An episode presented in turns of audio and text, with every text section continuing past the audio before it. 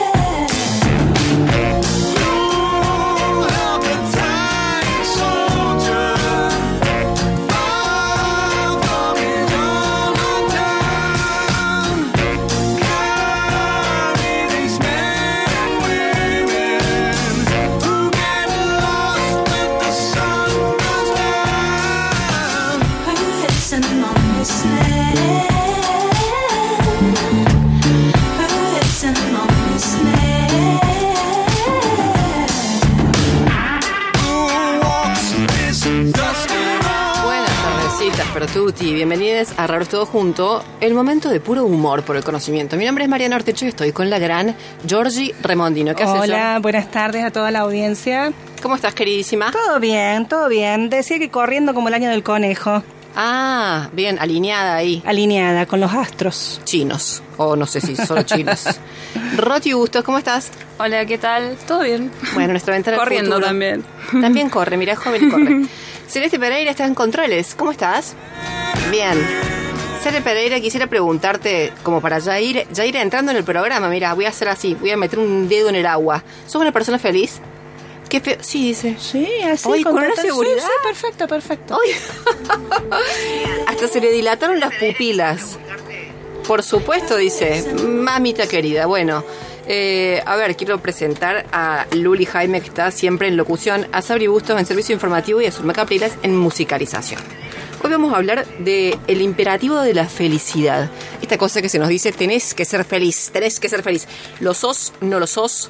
Eh, Viste que hay como una apuradita Sí, sí, tal cual, una apuradita. Hay como una apuradita, yo voy despacito todavía. Claro, claro, claro. Y hay una oferta muy variada de cosas para resolver ese apuro, ¿no? Sí, exactamente.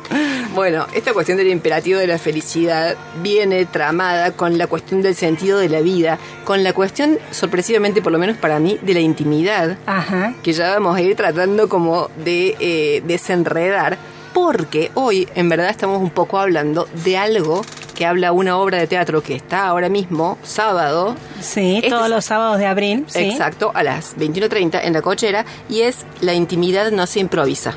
¿Sí? Vamos a estar hablando en un ratito con Paco Jiménez para que nos cuente un poco del proceso creativo de esta obra y de los procesos creativos que llevan adelante en general en la cochera que son tan particulares.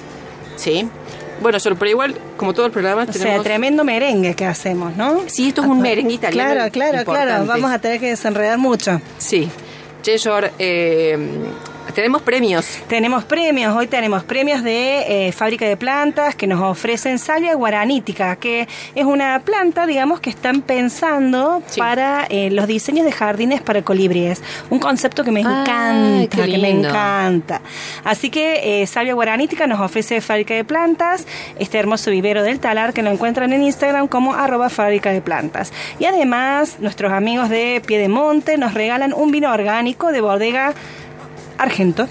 Eh, no mate. Sí, Pie de Monte está en la avenida Tizer 790 y lo encuentran en Instagram como arroba pie.d.monte. Bueno, perfecto, lindos los premios. Hermosos. Bueno, eh... Perdón, Mari, para acceder a estos premios tienen que escribirnos al 351-377-354 y dejarnos sus últimos tres números del DNI. También pueden escribirnos a arroba rares todo junto. Eh, pueden comentarnos lo que quieran respecto a este tema de la felicidad. Bien, perfecto. Bueno, eh, la Cele Pereira me tapó la boca porque le dije, ¿sos feliz? Sí, así nomás. Con una seguridad. Pero no hubo un segundo de demora. A mí vos sabés que es un estado de ánimo, dice. Esa. Uno elige tener ese estado de ánimo, pero Bien, esta mujer, Eh, va contra todo. pero me cae Le va mal, ella elige ser feliz. Ah, di- dice, no me hagas reír que me duele la boca porque me O sea, tatué. está No, tatuada, le duele la boca y ella es feliz. Pero- esa, es, esa es la actitud. Esa es la actitud, pero ¿qué te tatuaste? ¿Cómo la boca? ¿La bo- ¿Los labios te tatuaste? No, qué diosa. Ah. No, tremendo. Ya me va. Ay, se está Ay, viendo. por Dios. No, basta, basta, basta. Por favor. Una crema, tengo una crema nutritiva para ahí. No te puedo creer. Qué divina, no, no, tatuó una la grosa, boca. una grosa. Bueno, ya me vas a contar todo. Yo no quiero ser menos. Eh, che, bueno, a mí la verdad es que me incomoda mucho cuando me apuran con eso de sos una persona feliz. Pues, yo ver, todavía no sé si soy persona. Ay, yo he torturado a gente con esta pregunta. ¿De Vos has- sí, sí, sí, he torturado a gente. Yo sí, pero vos qué esperas que te digan sí. Sí, obvio. Junto a vos. Qué horror. Ah, ah. En este preciso momento. Ah, bien. Bueno, por ahí te puedo llegar a bancar. Bien. Pero sí. es difícil No, responder. no da, no da. Cuando uno, digamos, pasan los años, uno dice, no, qué pregunta tan difícil. Claro, porque uno empieza, viste, con esas... Digamos, uno quiere salir con cierta dignidad de ese cuestionamiento. Claro. De esa inquisición. Entonces uno empieza con que, bueno, la felicidad no existe, son momentos... Es subjetivo. Es subjetivo. No sabría cómo clasificarla, Claro. describirla. Además, no sé cómo preguntas vos, pero en general hay gente que te lo pregunta cuando te estás empujando un pancho, ¿entendés? en la calle y te truc, te, ar- te, Eh, de en atrás este con- momento sí te van a decir. Claro, en este momento sí. Pero bueno, eh, yo huelo como un poco de triunfalismo en esta cosa de querer ser felices. Sí, sí, un imperativo, como bien lo has dicho vos al iniciar el programa, ¿no? Es Sí. decir, una demanda eh, de que uno sería un sujeto integrado, sano, fel- digamos, si es, si es feliz o si por lo menos está procurando su felicidad. Claro. Eh, yo siento que es muy curioso que también se despliegue este imperativo en momentos de dolor. Lo vimos en la pandemia. Ah, ajá, Estábamos sí. todos cagados de miedo dentro de la casa y era de esta vamos a ir mejores. ¿De Sí, verdad? sí, sí, El sí, Papa sí. empezó con eso. Yo, Sí. ya lo, yo ya lo conté a esto. sí. Que fue él el que empezó con que van a salir mejores. Encima, que yo escuché mal, esto es cierto. Y yo escuché, van a salir menores. Y yo dije, ay, mamita los tiburones. Si lo dice alguien del Vaticano, quiera que no me corre un frío por la espalda. No, era van a ser mejores, porque triunfalista es el señor. Claro. Eh, bueno, en fin, eh, me, me eché a leer. Sí, sí, pero de alguna manera, perdón, ¿no? Sí. Has anclado en, en el contexto de la pandemia, que no es, no es menor, ¿no? Porque me parece que sí fue un momento que por lo menos eh, echó a andar, digamos, como digamos, como en ese tiempo en donde estábamos sobre todo, digamos, con la ASPO y la DISPO, esta idea de, bueno, hay que buscar la felicidad como sea, en el entorno en el que estés, en la condición donde estés, que no es un discurso que no estaba antes, es decir, que no era novedoso en Claro. sí mismo, era en ese contexto parecía, digamos, como con otro sentido, ¿no? Pero bueno, digamos, de alguna manera una, era una demanda que, eh, un imperativo, un consejo que intentaba buscar bienestar sin ninguna otra digamos Asidero, sin ningún claro, asidero. asidero, claro, más que decirte, bueno, corre todos los días dentro de tu casa. Claro. También, o sea, como, bueno, ¿no? Busca como cierto estado de placer y de eh, bienestar con lo que tengas a tu, a tu alcance, ¿no? Cuando afuera el mundo explotaba. Claro, y pero además ahora que pasó, ya vimos Sí. que mejor y no salimos al No, contrario. claro, pregúntale a Ucrania. No, peor, pero digo, igual estamos haciendo síntomas de las mil y un formas. Claro, pero, sí, pero sí. es lógico, digamos, Sí. ¿qué querés? ¿Que nos disociemos y salgamos? No me parece. sí, no, no, no. Bueno, me eché a leer un poco a, A Byung-Chul Han, este Ah. filósofo surcoreano que está más bueno que comer pollo con la mano. Ay, ay, ay. ¿Pollo con la mano es el dicho? Sí, sí. Pollo con la Pollo mano. con la mano. Se se agarra la boca. No sé si, no sé si es porque te por el Pobre pollo. sí, le la mandaron a, a- a- a programar ahora pobre que está justo tatuado. Ay, sí. Claro, un programa de humor. No se puede reír. Hace así como diciendo, no sé si están de humor. Mira, te voy a agarrar, Celi Pereira, eh. Cuidado con eso, eh. Bueno, Byung-Chul Han, me encanta. Me encanta el nombre de él, además. Byung-Chul. Como Ah, ya- ya lo voy a buscar a ver si está tan bueno. Sí, está bueno. Yo, eh, aparte me encanta, de verdad, porque imagínate que ya él con su nombre, Byung-Chul, te pone la boca como para el chape. ¿Entendés? Ah, te prepara. Byung-Chul te queda ahí como tú, tú. ¿Entendés? Como una pronunciación que invita al, Al chape. Al chape. Sí, yo porque fantaseo con el momento de conocerlo y decirle, hola Byung-Chul. ¡Pum! Y ahí, trank, le estampé. Che, es, es filósofo. Es filósofo, vive en Alemania, pero es surcoreano y con eso garpa. Bueno, él dice que vivimos en una sociedad, la, la actual, Vivimos en una sociedad. en una sociedad, Sí, dice él. El re rockero. Acá lo estoy viendo, acá lo estoy viendo. Es interesante. Bueno, dice que. ¿Les interesa lo que voy a decir o no? No, sí, sí, sí, mandale. Yo estoy viendo Bill No, si quieren nos ponemos a ver fotos de Byung. Me parece que podría ser también interesante, ¿por qué no? Sí, a veces también es, es, este. Bueno, no, no. Iba, iba- iba a derrapar, mejor no. Él dice que vivimos en una sociedad, la actual, que tiene fobia al dolor. Él en realidad caracteriza la sociedad premoderna, la disciplinaria y la actual, y así como para triangular una relación entre poder, dolor y felicidad. Y dice que ahora lo que tenemos es como fobia a sentirnos mal. Todo el tiempo es como la gratificación. Viste, tenés que estar bien. Y desde ahí el imperativo que de alguna manera despliega el propio poder. Claro, ¿No es claro. cierto? Él es el que elaboró esto de eh, vivimos en una, en una sociedad en la cual nosotros nos autoexplotamos a nosotros mismos. O sea, no nos explotan a otros, somos nosotros los que vamos y trrr, corriendo como un galgo con la idea de que vamos a estamos construyendo nuestro propio éxito. Sí, y sí, estamos sí, así, sí, derecho a la- al paredón. Sí, tal cual. Bueno, no sé si ustedes se identifican con esto de que estamos en un estado así como de apatía. Sí, totalmente. De anestesia, vos sí, Sí, Roti, ay, qué bueno. Yo, yo me siento sosa, sosa, y no Mercedes. Me siento sosa, me siento que me levanto lo mismo todos los días, me acuesto en la colchita, la levanto, la. Me tengo hasta las manijas a mí misma un poco. No, aparte es esta cuestión también de que pasan cosas y es como, ah, mira. Bueno, y Ah, pasa claro. algo que, que capaz que deberíamos reaccionar como con, Sí. ay, no te puedo creer. ah, Claro, con más Sí. empatía Pretends frente a to be ese- shocked. Claro, claro, claro, claro. Sí, Eh, ni una interjección. Claro, Tiramos, sí, es como sí. un, mm. Claro. O sea, no llega ni a un uh, ni un ay. No, no, es como un, mm. Sí, yo me identifico con la autoexplotación, ¿no? Es decir, pero mal, bueno, pero- claro, claro. sí, es mal, mal, terriblemente mal. Pero, digamos, no, no sé si con la apatía, ¿no? Soy como muy Ok. pasional en, en esas ciertas cosas. Ah, No, vos, no, claro, laburaste claro. día con una pasión loca. No, no por la pasión, pero viste, veo ciertas injusticias y Sí. cosas a mi alrededor que me brotan. No, no, no puedo, Claro. no puedo callarme o que me pase Entiendo. como si nada. Sí, pero sí, Perfecto. sí, pero con la autoexplotación. Pensaba, che, hay lugares que nos prometen la felicidad. A ver. Y Disney, Disney Ah, World. sí, y que- y- New York. Y qué bien trabajado que lo tiene. ¿En Disney? Sí. Igual lo de New York para mí se cae a pedazos. A ver, a ver. altura. ¿Por qué? ¿Por qué? Siri, ponernos New York, por favor, te lo ruego. New York. ¿Por Frank qué? Sinatra. Porque, porque ya es como que cae la imagen de Nueva York como Sí. algo lindo. Ah, sí, sí, ¿sabes? sí, Como- sí, sí, sí, está como de imagen- modé. Claro, claro. Sí, Claro. está como de moda en ese sentido. Claro, la arquitectura crítica ya dijo ahí, básicamente está, digamos, como estructurada sobre un mar de Boston. Claro, Nueva York, claro, Y ya claro. todo fue como... Literalmente, tipo, literalmente. Claro, tipo No te querés tomar un subte en Nueva York para nada. Claro, claro. Bueno, Bueno. en el caso de Disney hay como un mecanismo que les funciona. Ahí va. Ahí está. Ahí está. Sí, dos horas después. Ponela para el cierre, secretaria. Esa. Ay, igual que sos. Pero es nuestra culpa. Yo hago mea culpa porque tendríamos que nosotras pasar a vos, Ele, todo eso. Yo, yo hago mea culpa, ojo al piojo. Claro. Te interrumpí. Claro. No, lo que pensaba que en el caso de Disney le funciona muy bien esa fórmula de felicidad, porque es una especie de evasión pura con un shock de adrenalina, que siempre está ahí como al Claro. inicio de cualquier actividad en los parques de Disney, ¿no? Estoy pensando. Claro. Entonces funciona muy bien, es muy simple la fórmula. Pero yo- evasión. pero sí, pero yo creo que a su vez hay, hay un ingrediente, literal un ingrediente que es clave, por ejemplo, en Disney. El azúcar.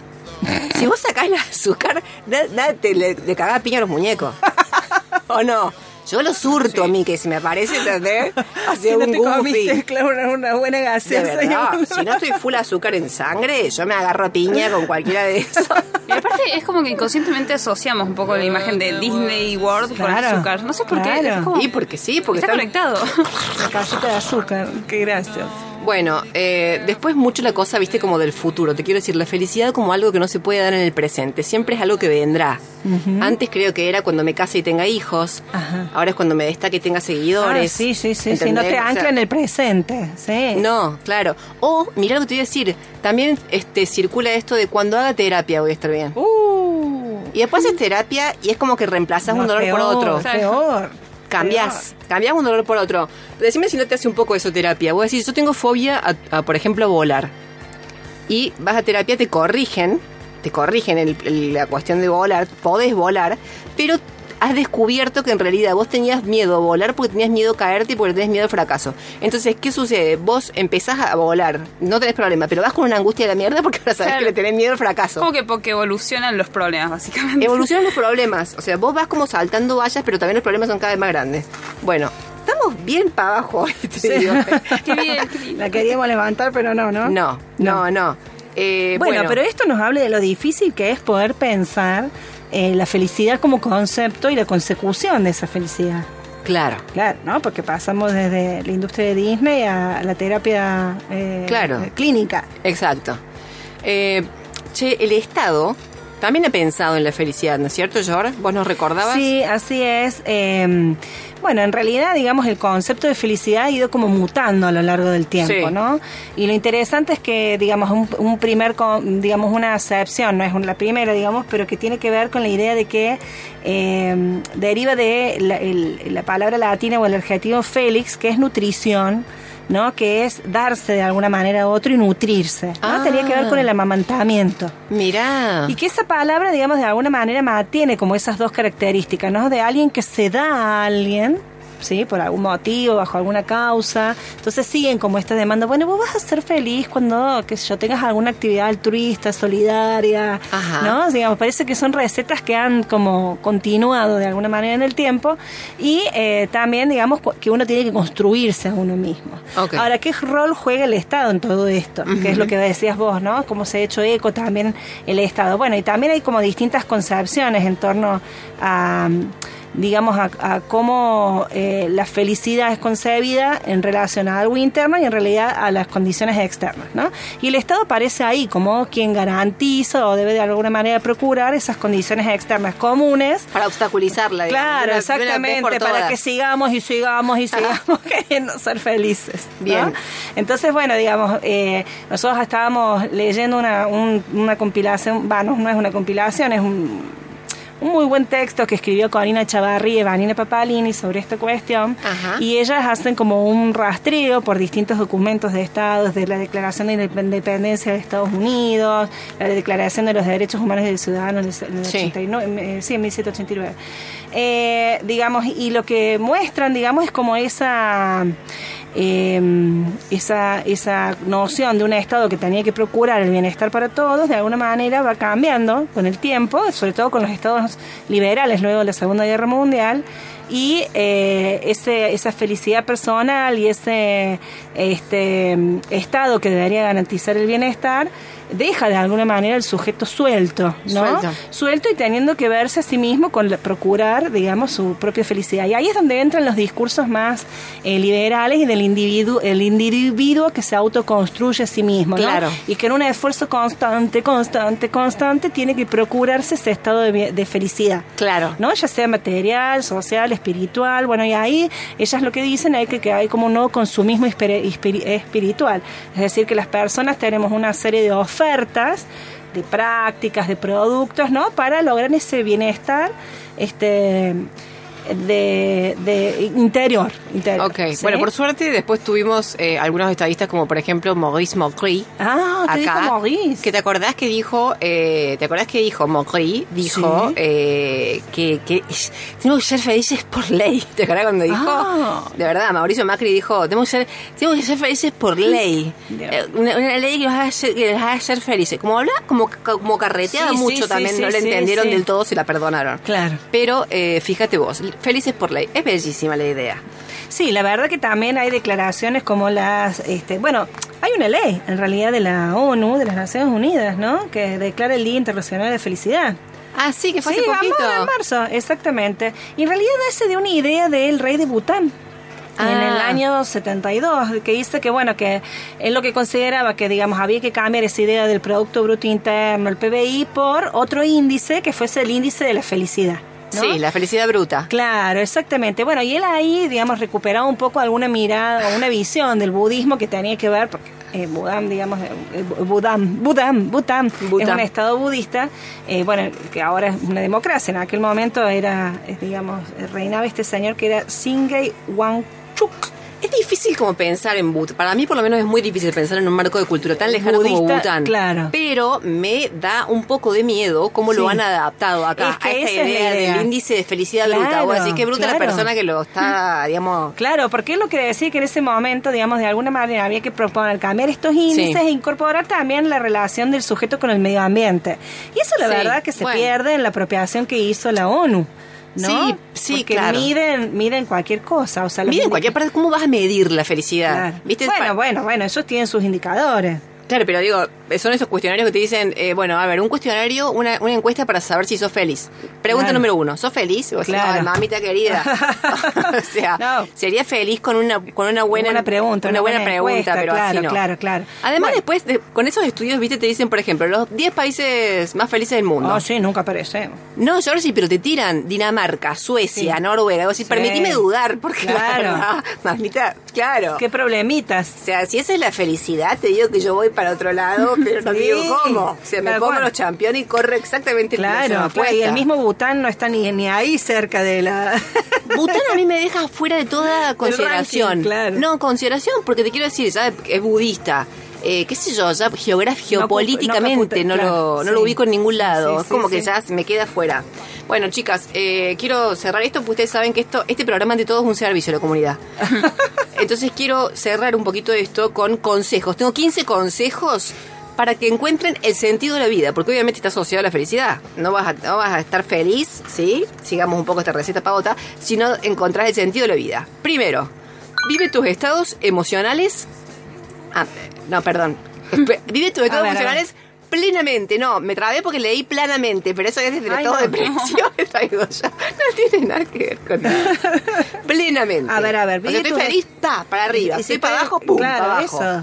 ¿Te das Me cuenta? suena que Dinamarca podría haber tomado el plenamente. Eh, El plenamente, más, más bien. Claro, Dinamarca para mí lo tomó, lo leyó exactamente igual que yo.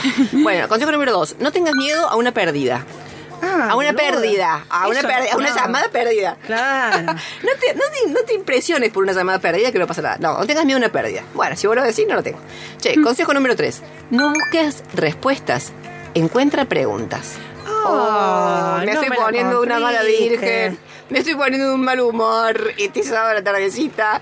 Bueno, cuatro. Cambia la culpa por la responsabilidad.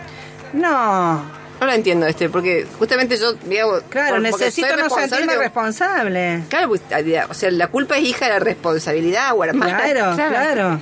No entiendo. ¿cómo? no tengas eh, temor a la pérdida. Qué terrible. Sí, cinco, fracasa. Fracasa y vuelve a fracasar. Ay, muy bien. Ay, quieras que no, estoy alineada. Capaz que soy feliz. Seis, siete, no sé qué es esto. A ver, a ver. Recuerda que has de morir. Ah, bueno, suerte que... Bien, listo, ya está. que la idea Ahora sí que soy feliz. Claro, acercarnos a la felicidad.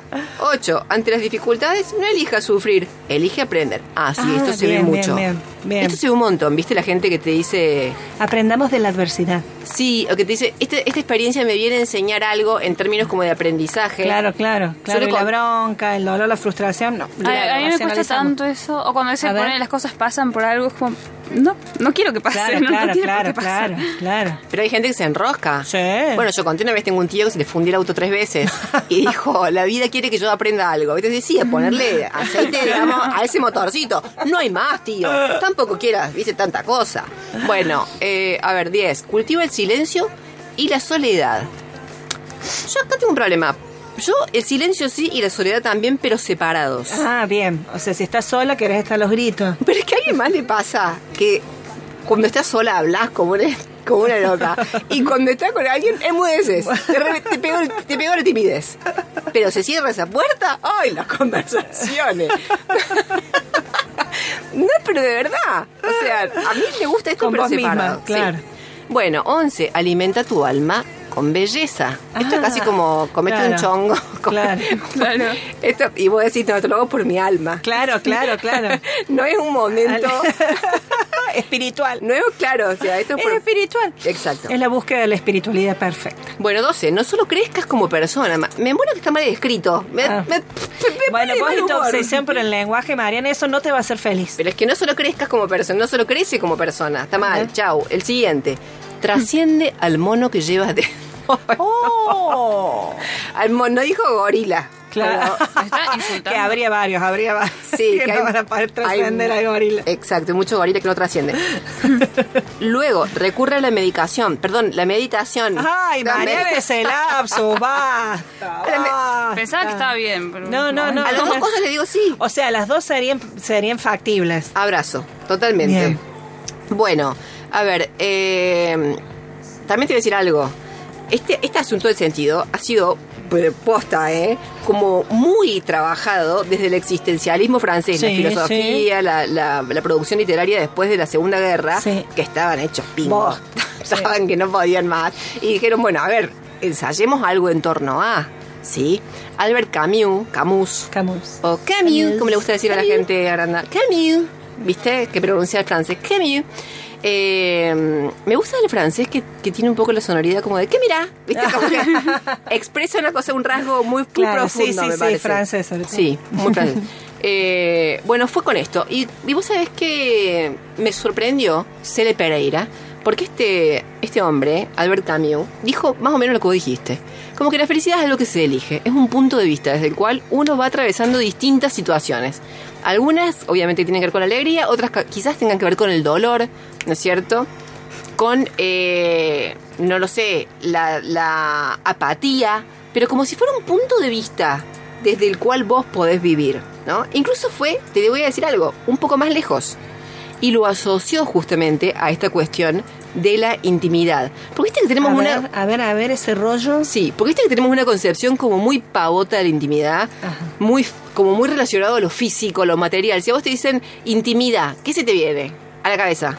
Sí, la intimidad de la casa, la, qué sé yo. A la cama, pensé que ibas a decir. de la cama también. Yo, a mí una persona en calzones. se llama así, Bien. Claro, la desnudez. de la casa. Claro, me intimidad una persona en calzones y medias. Claro. ¿Entendés? O sea, es como, eso es la intimidad para mí. Calzones y medio. Pero, Claro, como que no es muy glamorosa tu imagen de la, De la Claro, intimidad. que No, no, no, es solo la desnudez, sino la ridiculez. claro, Bien. ese como me, ay, pillada, ¿entendés? O sea, como eh, entrando al Me baño encontré. en calzones, ¿entendés? Y, me- y medias, pillada. Eh, pero no, no. Parece que más bien, digamos, tiene que ver con una quizás comodidad con una comodidad, con un poder abrir, ¿no es cierto? Algunos estados que tienen que ver más con los sentimientos. Bueno, con el no caretearla, Ah. con poder estar en una situación y no tener que caretearla, frente a otra persona, frente a vos mismo. ¿Viste? Esa eh, quizás es la intimidad, sea la intimidad. Claro, como esta idea más asociada a la autenticidad. Si acaso existe aquello. Pero como esta cosa de no tener que caretearla, de esto que tengo viene. Sí, Bien. sí, estas son mis medias rotas, toma. ¿No? O sea, como un poco eso. Y hoy estoy tristona. Bien. O no, o hoy estoy hablando sola. Pero como que te la, como que te lo podés permitir. Una cosa así. Bueno, miren, Y ahí residiría esa Sí. búsqueda de sentido, claro, ¿no? Claro, En por- esa esfera de la intimidad. Claro, porque de alguna manera también siempre asociamos esto del sentido con una cosa intelectual, como con una construcción Claro, del claro. intelecto. Y por ahí la palabra misma te lo está diciendo, ¿no? Como es un poco abrirse a eso que estás sintiendo Claro. en ese momento. Porque además es muy curioso, la filosofía lo sabe, las preguntas en torno al sentido surgen siempre cuando uno está mal. Nunca cuando vos estás bien. Cuando vos estás en una fiesta, no decís Sí, cuál es el sentido de la vida. sí. Este es el sentido de la vida, ¿entendés? Dale, ¿entendés? Dame otro fernuco. Las preguntas, eh, claro, en torno al sentido filosóficas, Sí, vienen del sí, bajonazo. Sí, sí, o de un momento de contemplación, ¿no? Porque, qué sé yo, yo pensaba cuando preparábamos el programa, digo, por ahí, ¿cuáles son los momentos como vos decís, poder- pues soy feliz, Sí. ¿no? Y por ahí tiene que ver con esos, qué sé yo, digamos, a mí me pasa, por ejemplo, ese momento donde siento gr- gratitud, Sí, gratitud. sí. Gratitud, mirás a tu, a tu alrededor y estás agradecida de alguna Claro. manera con ese universo, ese entorno, ¿no? Digamos, son como destellos. Y necesita de alguna manera una, una actitud, digamos, de, de contemplación, de conexión con esa intimidad. Bien. Bueno, han visto que hemos ido como triangulando, acercando sentido, felicidad, intimidad, cosas de las que habla bastante esta obra que mencionábamos al comienzo, La intimidad no se improvisa, que están haciendo, volvemos a decir, en la cochera, los sábados de abril a las 21.30. Actúan, están en escena, quiero decirlo, Becky Gómez, está eh, Andrea González, está Silvina Augusto Fierro, que a su vez están dirigidas por eh, Rita Novillo Corbalán, por Giovanni Quiroga y por Galia Cohen, bajo la dirección general de Paco Jiménez y con la asistencia de Andrea Asís. Toda esa arquitectura de roles que acabo de describir son los que básicamente han llevado a este producto de la intimidad no se improvisa, que es una obra que se estrenó primero, si no me equivoco, en el 98. Sí, sí, sí, sí. ¿Sí? Y se reestrena ahora en la cochera 20 años después, ¿no? El, año pasado me parece que la, comenzaron a reponer. sí. Bueno, ahora vamos a charlar un poco sobre cómo van todos estos nudos de sentido dentro de la propia obra, los procesos de creación, por qué en el 98 y en el 22. Bueno, en un ratito nada más, después de esta tanda, vamos a estar conversando con el mismísimo Paco Jiménez. Raro es todo junto. Humor sin ninguna pretensión.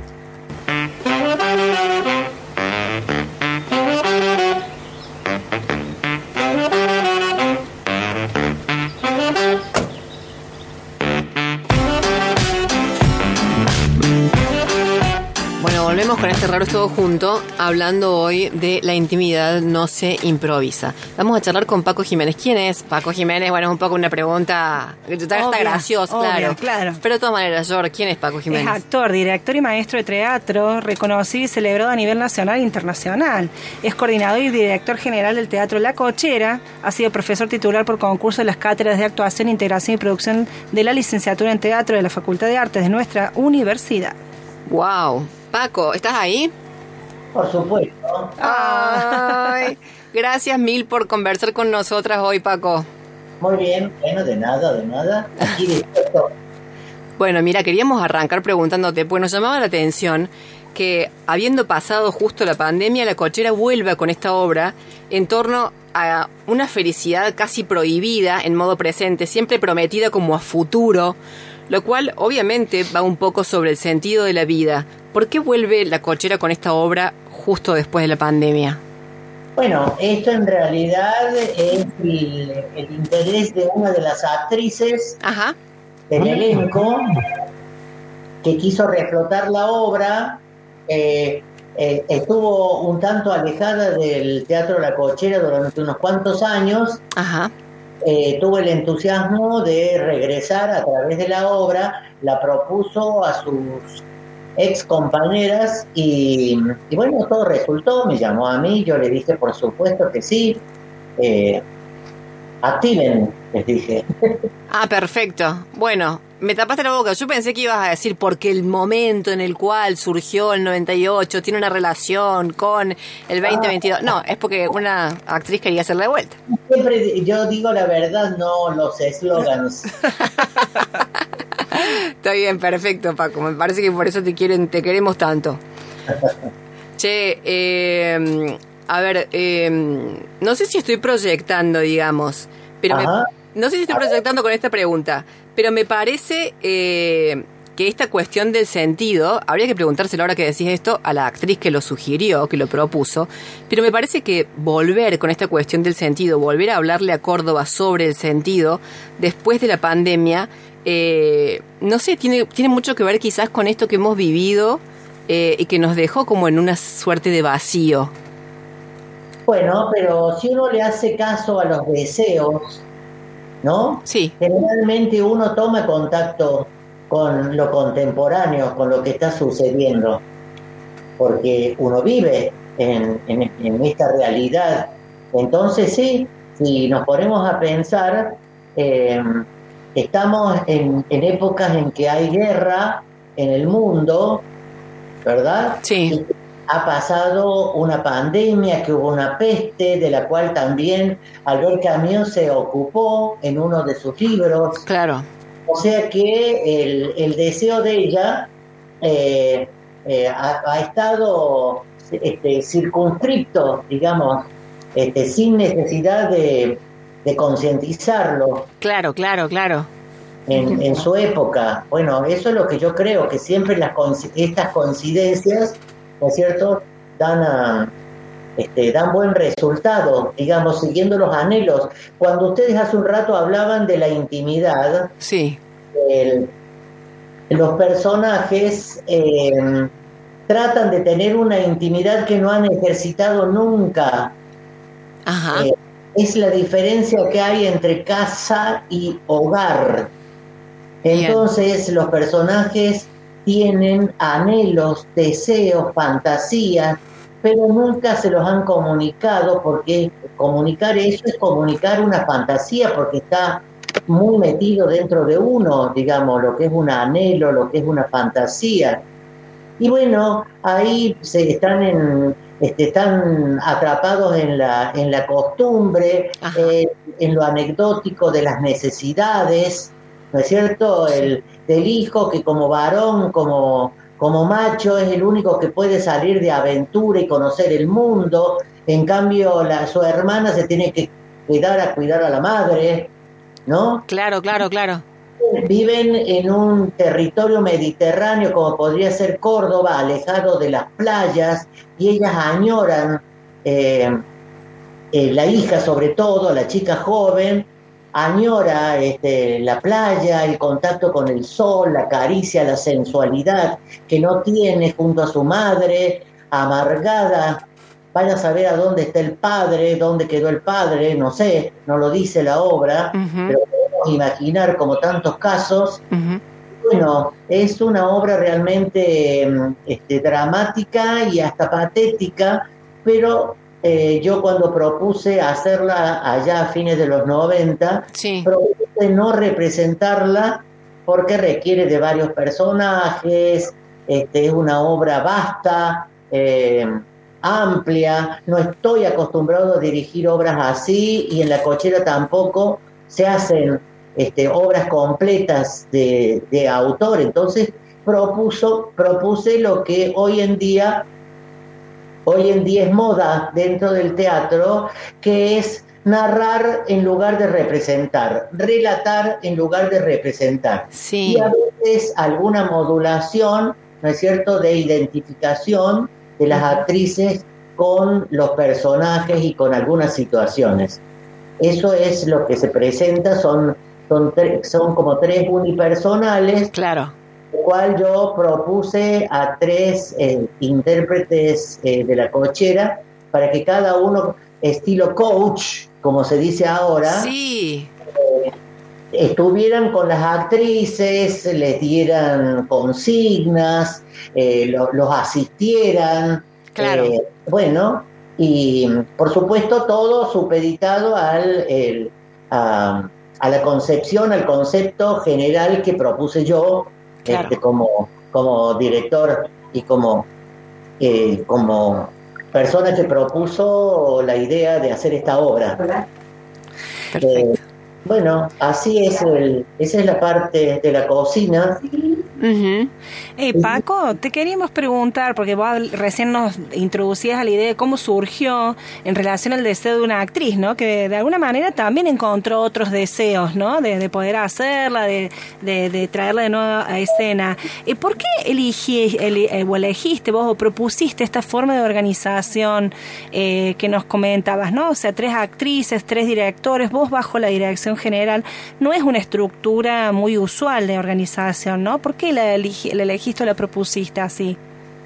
Mira, porque yo me eh, eduqué en el teatro, es decir, cuando empecé ahí en el año 69, año del Cordobazo y de muchas asambleas, poco teatro, poca cultura teatral, poca lectura, me, este, época en la que se ponía en práctica en Córdoba eh, la idea de la creación colectiva, la de inventar teatro en lugar de reproducir la obra de los grandes maestros del teatro, de las grandes obras. Entonces no, no tuve, no tengo esa cultura teatral, entonces me acostumbré a inventar y como me salió tan bien inventar, me quedé. Bien. Bueno, claro, porque la verdad es que es como una, un caminito de construcción bastante singular. ¿Sabes que también nos preguntábamos Sí, en realidad suponíamos que había habido mucho también como de, de una cuestión así como de convivencia artística, a ver, sin ánimo de caer en lugares comunes, en torno al, respeto, sobre las decisiones del otro, bla, bla, bla. De verdad que este trabajo parece como que ha tenido mucho de eso, como que ha dado buen espacio, digamos, a la expresividad o a la impronta estética, interpretativa de cada una de estas actrices en escena. ¿Puede ser? Sí, puede ser. Además, eh, el hecho de hablar sobre la intimidad, que es algo que no se consigue fácilmente, como el, título lo dice, sí. Eh, es algo que en el teatro se logra o no se logra entre directores y actores. Entonces, no solamente eso, sino no solamente una relación, porque obviamente que hacer teatro implica una relación, pero de ahí a pasar a tener un vínculo hay una distancia. Puede no haber vínculo y simplemente obediencia de los actores al director, ¿no? Claro. Entonces, eh, eso no es la práctica de la cochera. En la cochera se acostumbra a entrar en la intimidad porque no se pone en práctica solamente el oficio de actor, sino también el trabajo expresivo personal de los actores y actrices. Claro, totalmente. Bueno, eso es algo, obviamente, que es lo que le ha dado la singularidad, me parece, ¿no es cierto? Expresiva. No, no quiero decir solo estética porque, digamos, también quiero hacer referencia a la cuestión justamente del sentido. Pero digo, eso es lo que le ha dado la singularidad siempre al trabajo de la cochera. Claro, estaba pensando... Ah, perdón, Paco, sí. No, dale, decimos. que estaba pensando recién en lo que decías en relación a esta cuestión del vínculo, ¿no? Digamos, un vínculo... Eh, digamos, que, le dé esa riqueza, pero en, en, relación a los vínculos también se ha construido una serie de discursos en torno a la felicidad y la intimidad. Te queríamos preguntar cómo vos ves esa relación, vos como Paco Jiménez, esta relación entre intimidad y búsqueda del sentido. Bueno, el, el sentido de la... Bueno, justamente un existencial, los existencialistas no le ven mucho sentido a la vida. ¿no? Porque después de la, de la Segunda Guerra Mundial y todo lo demás, uno se pregunta, o sea, como que uno está eh, eh, desamparado en el, en, el, en el mundo, sin una idea clara de, para qué está. Eh, yo sé para qué estoy, pero no porque me propongo un sentido de la vida y tampoco lo, lo tomo de ningún lado, sino que para mí el sentido de la vida es hacer algo con mis actores y actrices. el presente es el que da el sentido para mí de la vida, no pensando en el futuro ni en, una perspectiva. Así que bueno, mientras siga practicando la, la felicidad y la diversión del presente haciendo teatro, como verdaderos amateurs, es decir, como verdaderos aficionados, que por amor se dedican a algo que no da ni prestigio ni dinero. ¿No? Entonces, este, es nuestra práctica y cada uno de los integrantes de la cochera, que actualmente son como 100, wow. entre los del siglo entre los del siglo pasado que se iniciaron, los que empezaron en este siglo XXI, eh, bueno, tenemos esa, este, esa práctica, esa práctica, y, bueno, eh, preferimos la diversión, el estar eh, interesados, gustosos, expectantes, y, y la pandemia no rozó ni tocó nada, porque como nosotros no estamos con una perspectiva profesional de ganar dinero, durante la pandemia hemos estado en estado de vida latente, como, como algunas semillas, y bueno, y pasó la pandemia y nos reencontramos y germinamos. Es hermoso lo que decís, Paco, y vos sabés que creo que realmente eso se ve eh, en la obra ahora, porque por un lado está, digamos, lo que propone esta obra en, en la ficción, y por otro lado está eh, lo que uno ve de estas actrices, de este grupo, lo que uno imagina que hay atrás de este grupo haciéndolo. Y me parece que se, que se lee exactamente eso, una obra, o sea, un, grupo de personas que hace una obra sobre la falta de sentido, pero eh, que dándole sentido justamente a su vida a través de ese reunirse, hacer, creo que eso es algo que se percibe, digamos, que los espectadores lo percibimos y es fabuloso, quiero decir, al final termina siendo, digamos, como un mensaje que uno no espera.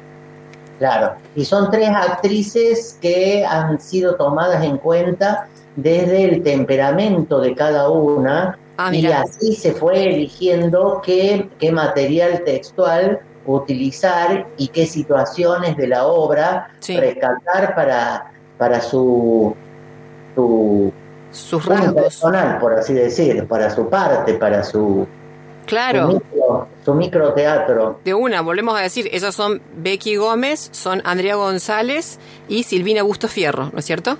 sí, exactamente. Sí, bueno, impresionante la verdad, Paco. Impresionante todo lo que contaste. Agradecemos un montón que, bueno, eso, que hayas charlado hoy para, para ayudarnos a entender un poco más.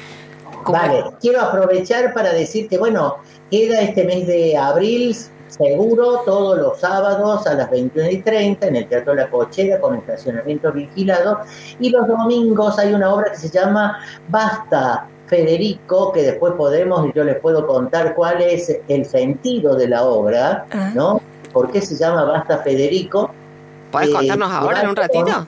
A las 21 horas y que también dirijo, nada más que el grupo actoral es tres veces mayor que el de la intimidad no se improvisa. Papa, alala. ¿Y por qué se llama Basta Federico? Así es.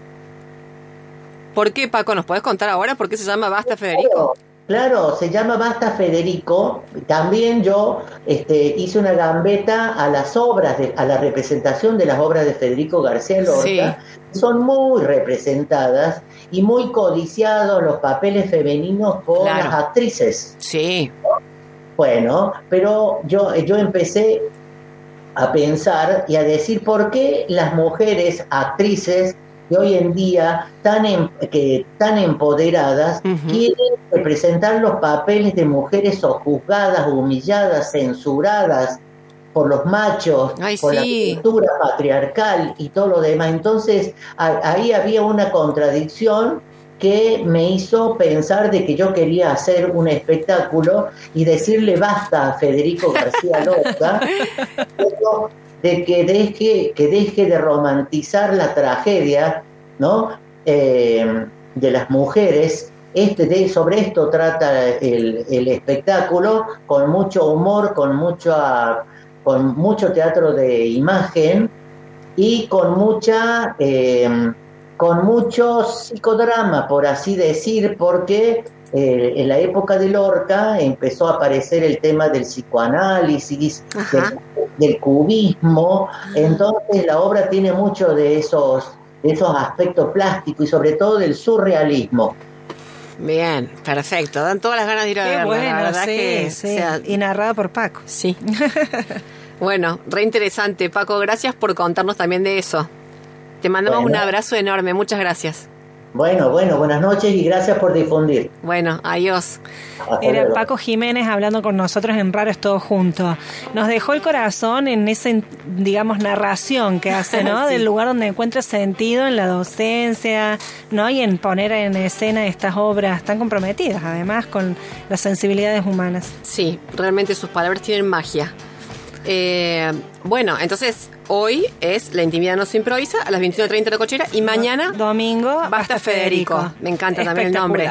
Basta Federico, basta de estos roles femeninos. Basta de estos rollos. De mujeres sufridas, de tus rollos. Basta con tus rollos, Federico. Vete con tus rollos a otro lado, Federico, que yo aquí no te quiero.